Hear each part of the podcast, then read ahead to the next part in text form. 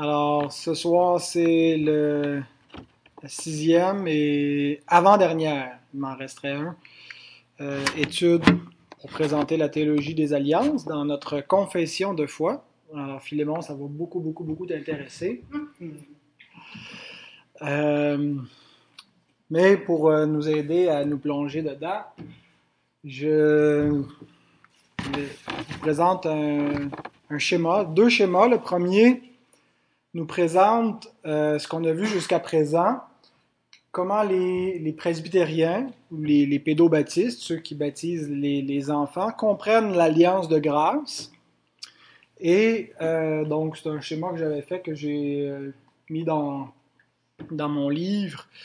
Donc, avant Genèse 3, avant la chute, on est dans l'alliance des œuvres. On a vu ça au paragraphe 1 de la confession de foi, où l'homme doit, par son obéissance, euh, accomplir la justice requise, que Dieu se condescend à rémunérer en donnant la vie éternelle s'il obéit parfaitement. Euh, mais dès que cette alliance des œuvres est transgressée, Dieu révèle une autre alliance, euh, qui est l'alliance de grâce, dès Genèse 3.15, où il fait une promesse.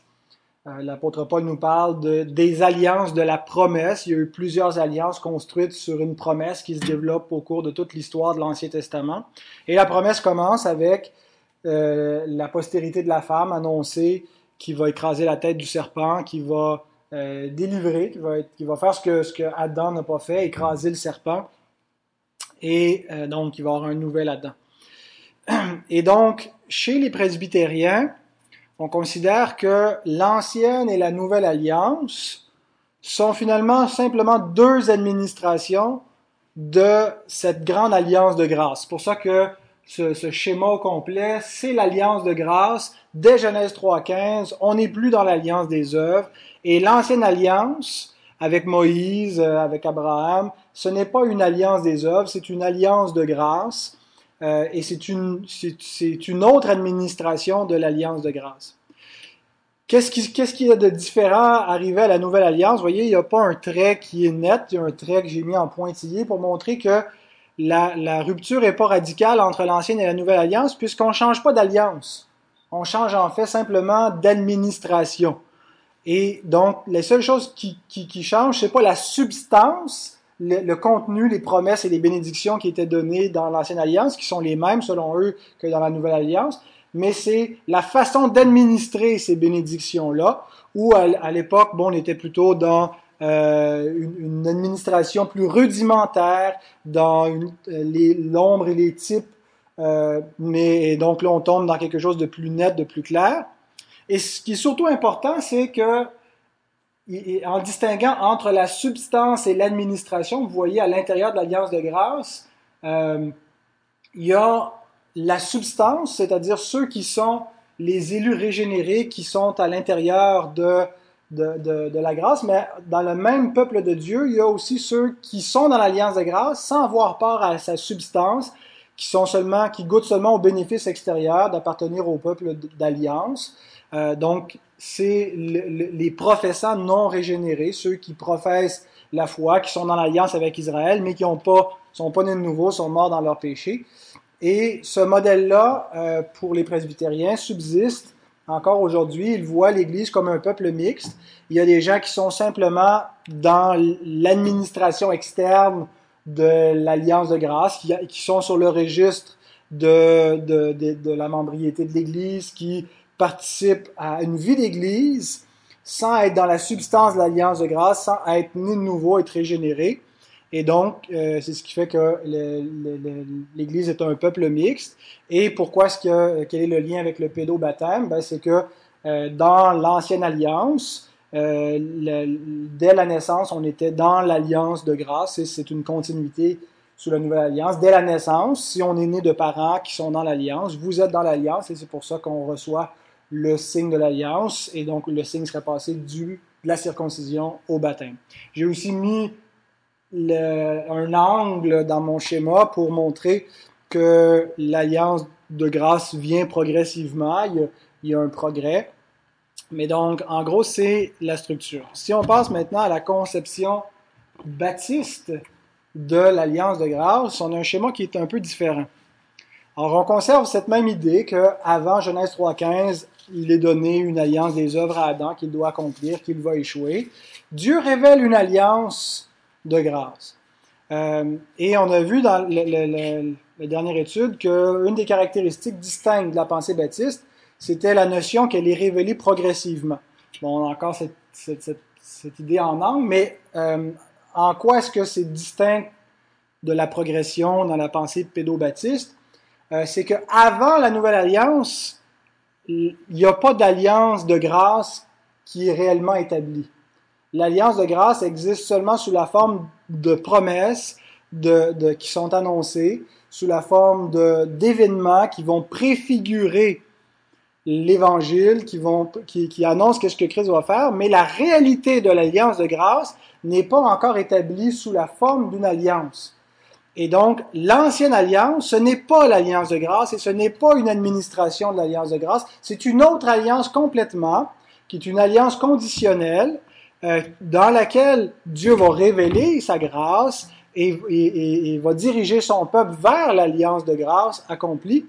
Mais il faut attendre l'arrivée de la nouvelle alliance pour que l'alliance de grâce soit plus simplement une promesse, mais devienne une alliance conclue. Et donc, on avait vu cette dualité, au lieu d'avoir une séparation entre l'administration et la substance de l'Alliance de grâce, il y avait une distinction entre la révélation et l'établissement de l'Alliance de grâce, à l'époque où elle était une promesse et où elle devient euh, une alliance. Aussi, une, différence qui existe euh, à la fois chez les presbytériens et chez les baptistes, c'est que dans l'Ancienne Alliance, c'était principalement Israël qui était concerné, euh, et bien sûr, les promesses euh, ont été aussi offertes à des païens qui ont pu joindre l'alliance quand, ils se sont convertis.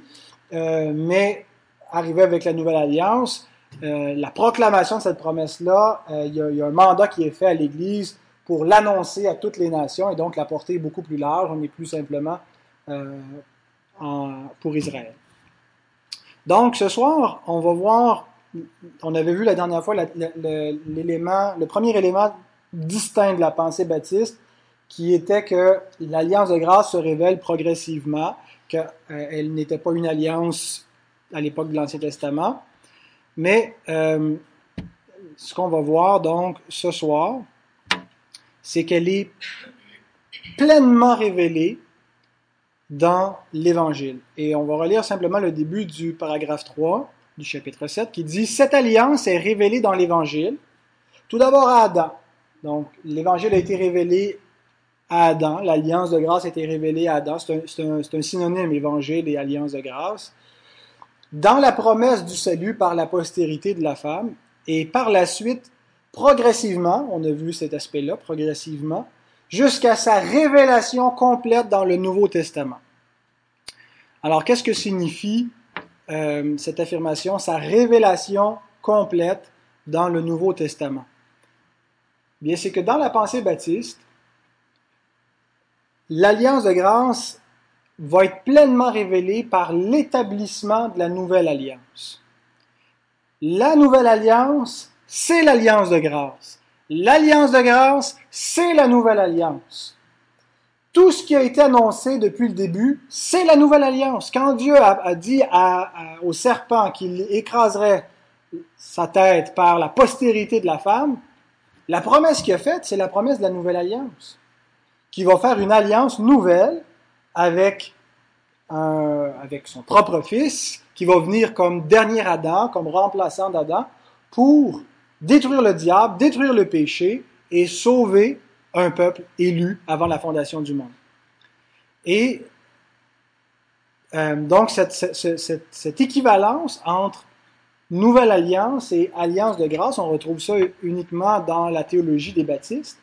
Les presbytériens distinguaient vraiment entre, euh, pour eux, la nouvelle alliance, c'est une administration de l'alliance de grâce.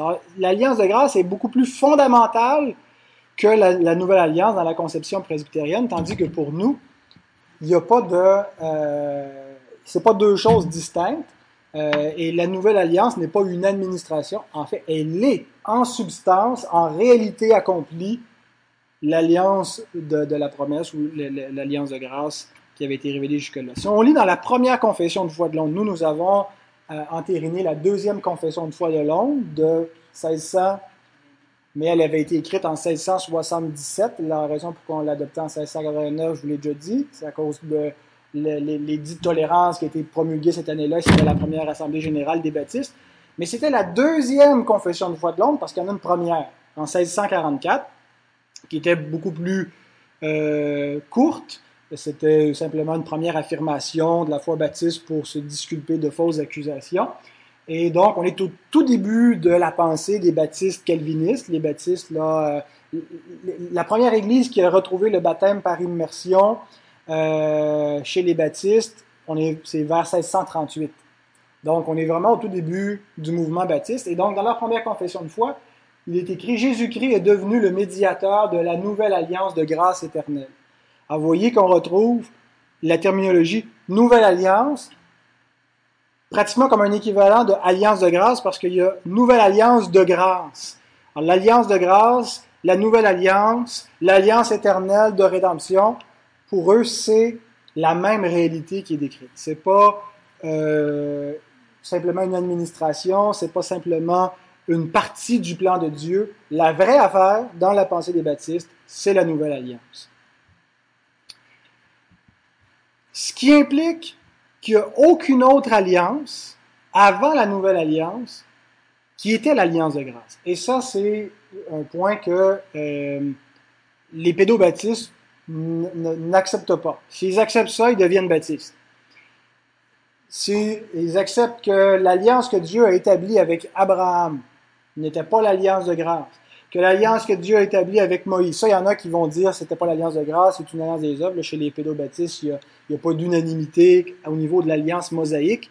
Mais au niveau de l'alliance abrahamique, tous les presbytériens entendent pour dire c'est une alliance de grâce, c'est l'alliance de grâce. Et donc, elle était donnée sous une première forme, c'est une première administration. Puis la nouvelle alliance, c'est simplement une deuxième administration de la même alliance. Eh bien, les baptistes disent non, aucune alliance qui a été donnée avant, qui a été conclue avant, n'était l'alliance de grâce, n'était non plus une administration de l'alliance de grâce. Quand Dieu a révélé à Adam le moyen de salut, Dieu n'a pas laissé Adam périr dans, son péché, il lui a annoncé l'Évangile en promettant un rédempteur. Ce qu'Adam avait à faire, c'était de croire la promesse. Dieu n'a pas établi une alliance avec lui à ce moment-là. Il lui a révélé une promesse. Et c'était pas en tant que chef de l'humanité que euh, Adam recevait cette promesse-là. C'était pour lui-même individuellement et pour tous ceux qui, comme lui, allaient croire cette promesse. De la même façon, quand Dieu établit une alliance avec Abraham et sa postérité, cette alliance-là n'était pas l'alliance de grâce. Dieu a révélé l'alliance de grâce ou a promis l'alliance de grâce qui était la nouvelle alliance à Abraham, mais il ne l'a pas, établi à ce moment-là. Alors, qu'est-ce que l'alliance Dieu a-t-il établi avec Abraham si ce n'était pas l'alliance de grâce? Une autre alliance, l'alliance de la circoncision, qui n'était pas l'alliance de grâce. Question?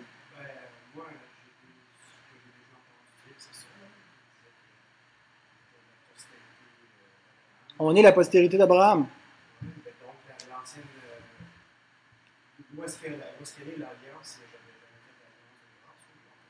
C'est ça. Ben, en fait, Dieu a fait une alliance avec Abraham. Ce que les baptistes disent, c'est que ce n'était pas l'alliance de grâce. Quand il a établi cette alliance-là avec lui, c'était l'alliance de la circoncision. Hein, il a dit que tout mâle devait être circoncis.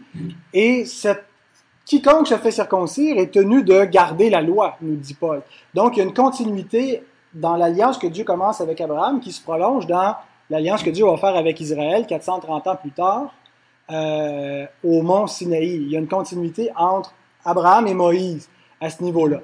Mais euh, je vais revenir au texte de Galate qui nous dit que euh, Dieu fait don de sa grâce à Abraham et cette grâce ne peut pas être annulée par une loi survenue 430 ans plus tard. Et donc certains se basent sur ça pour dire que, vous voyez, c'était la grâce, l'alliance de grâce que Dieu a fondée avec Abraham. mais donc, oui, Dieu a révélé pleinement sa grâce à Abraham, il a fait une promesse, mais l'alliance établie avec Abraham, ce n'est pas l'alliance de grâce. Euh, dans la pensée baptiste, oui. Pourquoi ça s'appelle Nouvelle Alliance de grâce s'il n'y en a pas d'ancienne? D'ancienne Alliance, non, c'est ça. L'expression Nouvelle Alliance, elle vient du prophète Jérémie. j'établirai une alliance nouvelle, non pas comme celle que j'ai faite avec, avec eux. D'où ça a commencé l'expression nouvelle alliance, Jérémie 31, qui, où la, la, nouvelle alliance est annoncée. En fait, c'est pas la première fois que, cette alliance-là est annoncée, mais c'est la première fois qu'elle est appelée une nouvelle alliance. Et elle est appelée nouvelle par rapport à une ancienne alliance qui, est l'alliance que Dieu a faite avec Israël et qui commence même avant Israël avec les patriarches. Et donc, elle est, elle est nouvelle quand on la compare avec l'ancienne alliance, qui est toute l'époque de l'Ancien Testament. Euh, mais quand les baptistes disent l'expression euh, nouvelle alliance de grâce, c'est pas qu'il y avait une ancienne alliance de grâce. Il n'y avait pas d'autre alliance de grâce. Il y a juste eu une alliance de grâce, mais ils l'appellent nouvelle alliance de grâce en voulant dire que c'est la nouvelle alliance qui est l'alliance de grâce. Ben, on n'a pas adopté cette confession de foi-là. C'était simplement pour montrer que les baptistes euh, avaient, dans leur compréhension dès le début, l'idée que la nouvelle alliance, c'est l'alliance de grâce, que l'alliance de grâce, c'est la nouvelle alliance, que tous ceux qui ont été sauvés ont, ont été sauvés par la nouvelle alliance. Il n'y a pas personne qui a été sauvé autrement que par l'efficacité de la nouvelle alliance. Mais ça, les presbytériens ne sont pas d'accord avec ça. J'avais juste une parenthèse c'est pas la différence entre les pédobaptistes baptisent les enfants sur la base de, de, du système de l'Ancien Testament où la circoncision était faite aussi aux enfants. Euh, et donc, ils disent, si dans l'Ancien Testament, les enfants faisaient partie de l'Alliance et, ils devaient recevoir le sceau de l'Alliance, dans la Nouvelle Alliance, les enfants font partie de l'Alliance, devraient recevoir le sceau de l'Alliance qui est le baptême. Alors, les pédobaptistes baptisent leurs enfants, tandis que les baptistes baptisent seulement les croyants. Ils croient que pour entrer dans l'Alliance, c'est pas simplement en naissant de parents chrétiens, il faut naître de nouveau. Et donc, tout ça repose sur une conception différente de la théologie des alliances et l'ensemble de ces, ces, enseignements-là visait à démontrer comment les pédobaptistes et les baptistes conçoivent les choses différemment. Oui, mais les catholiques les baptisent pour d'autres raisons. Eux, ils croient, ils croient à la régénération baptismale. Ils croient qu'en baptisant leurs enfants, ils les sauvent. Les presbytériens ne croient pas cela. Ils croient qu'ils sont dans l'alliance, mais ne sont pas nécessairement sauvés. Parce qu'être dans l'alliance ne sauve pas, selon eux. Alors, euh, donc, ce qui nous importe ultimement, c'est pas nécessairement les confessions de foi, mais c'est ce que l'Écriture dit. Euh, et donc, texte biblique pour soutenir cet enseignement, Hébreu 8, 6. Mais maintenant, il a obtenu un ministère d'autant supérieur qu'il est le médiateur d'une alliance plus excellente qui a été établie sur de meilleures promesses. Et j'emprunte l'exégèse de John Owen, qui, je le rappelle, n'est pas un baptiste, mais qui a une théologie baptiste. il n'a pas eu le temps de réaliser, il est mort euh, quelques années après avoir écrit son commentaire sur l'Épître aux Hébreux, où il se consacre au chapitre 8, où le chapitre 8 euh, nous est présenté de 8 à 13, la nouvelle alliance. Il prend le texte de Jérémie, il cite et il fait les applications, l'auteur de l'Épître aux Hébreux, et Owen commente ça sur des centaines de pages, et ce qu'il écrit, c'est pratiquement inspiré.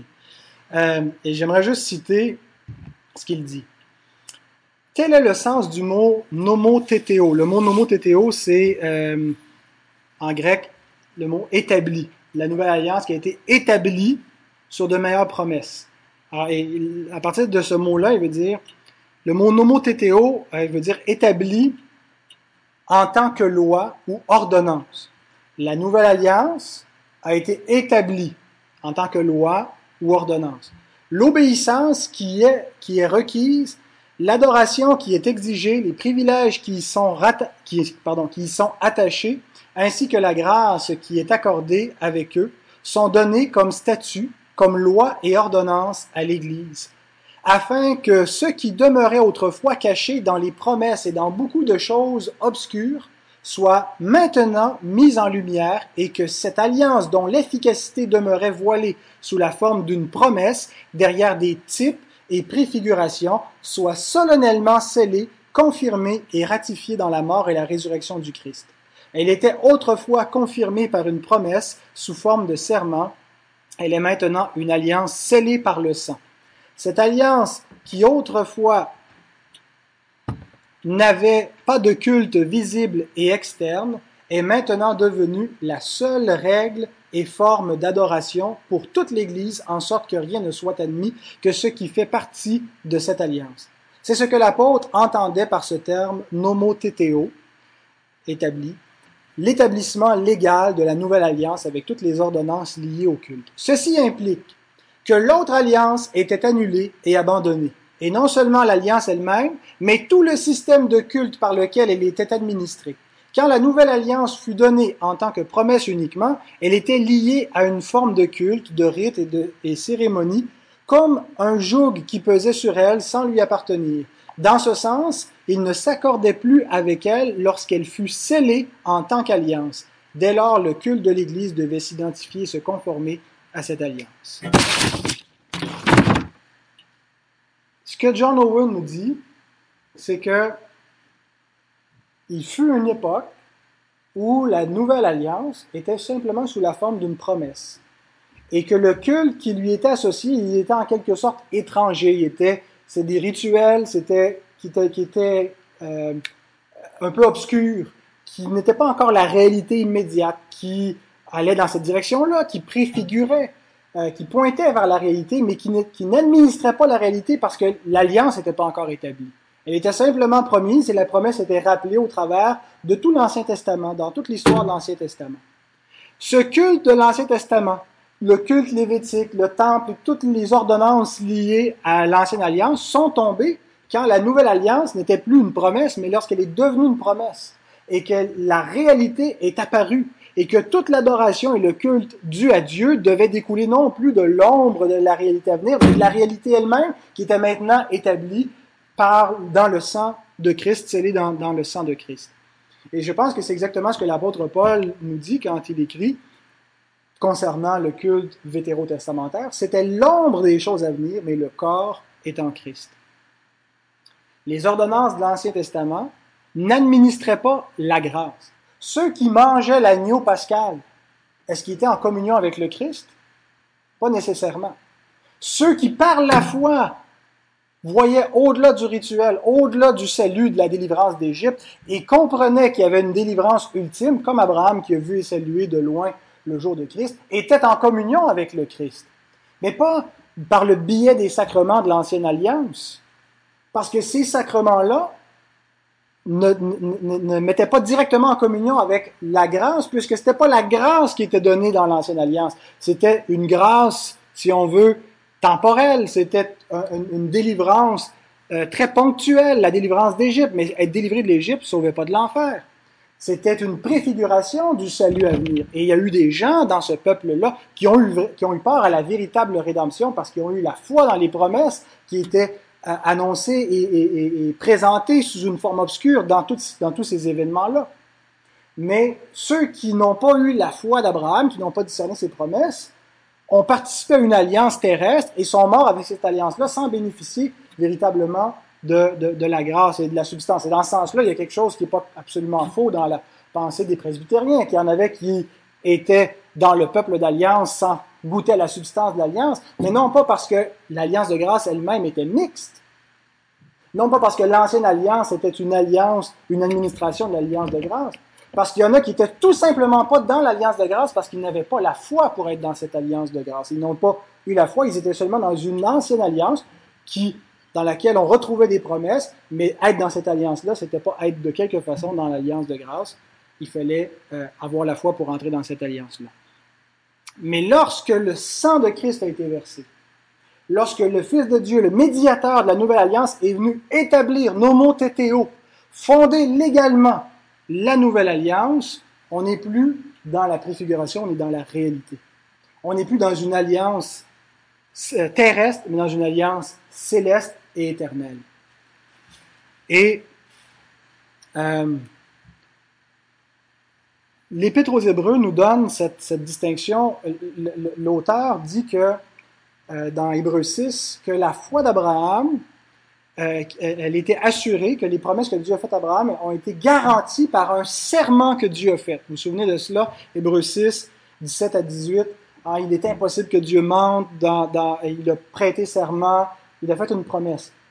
L'évangile d'Abraham était garanti par un serment divin dans une promesse.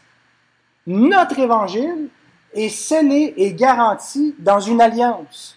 On n'est plus simplement dans un serment, dans une promesse, mais dans une réalité accomplie, scellée dans le sang du Fils de Dieu, et il est lui-même le garant. Il n'est pas mort, il est ressuscité, il est vivant, et il est le garant de cette alliance-là. Et donc, avant cela, c'était une promesse, c'était une promesse et un serment qui garantissait la grâce. Et, à partir du chapitre 7 jusqu'au chapitre 10, l'auteur nous montre qu'on a infiniment plus qu'une promesse. Nous avons une alliance accomplie. Et donc, d'autres passages vont faire cette distinction-là dans l'Écriture entre l'époque où la nouvelle alliance était simplement une promesse et l'époque où elle est devenue une promesse accomplie. Par exemple, deux dernières citations. Romains 3, 25 à 26. C'est lui que Dieu a destiné par son sang à être pour ceux qui croiraient victime propitiatoire, afin de montrer sa justice, parce qu'il avait laissé impunis les péchés commis auparavant au temps de sa patience. Dieu a laissé les péchés impunis. Combien de taureaux, combien d'agneaux ont été immolés pour, en sacrifice pour le péché? Et il nous dit pourtant, les péchés ont été, sont demeurés impunis.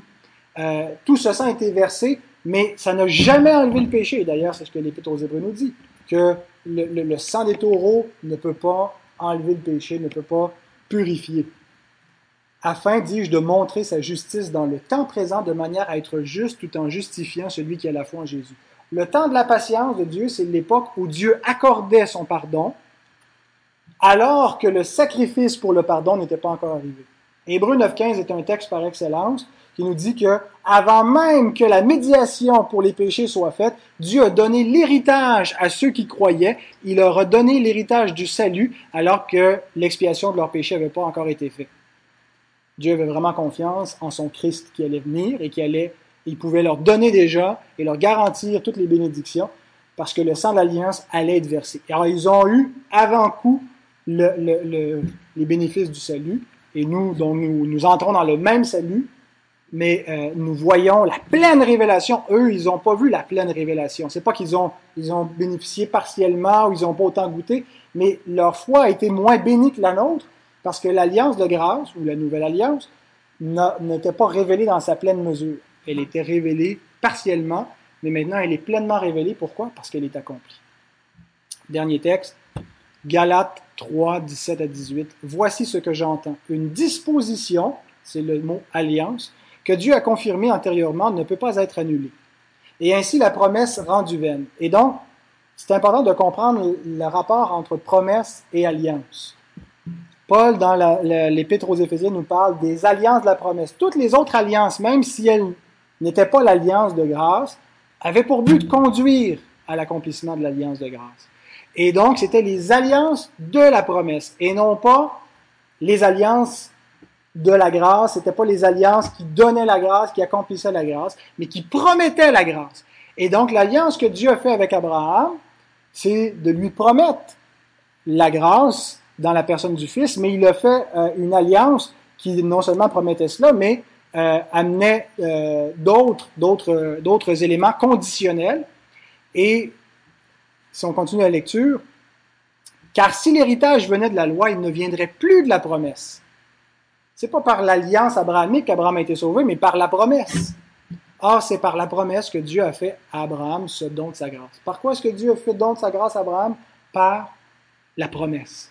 Et non pas par une alliance. C'est pas l'alliance abrahamique qui donnait le salut. Tandis que nous, ce n'est plus une promesse que nous avons, c'est une alliance. Parce que c'est une promesse accomplie. Donc, prochaine étude, ça va être la dernière, où on va voir les conséquences théologiques de ces deux modèles. Qu'est-ce que ça change théologiquement parlant d'adhérer à la compréhension pédobaptiste, mis à part la question du pédobaptême, et qu'est-ce que ça change d'adhérer à la conception baptiste?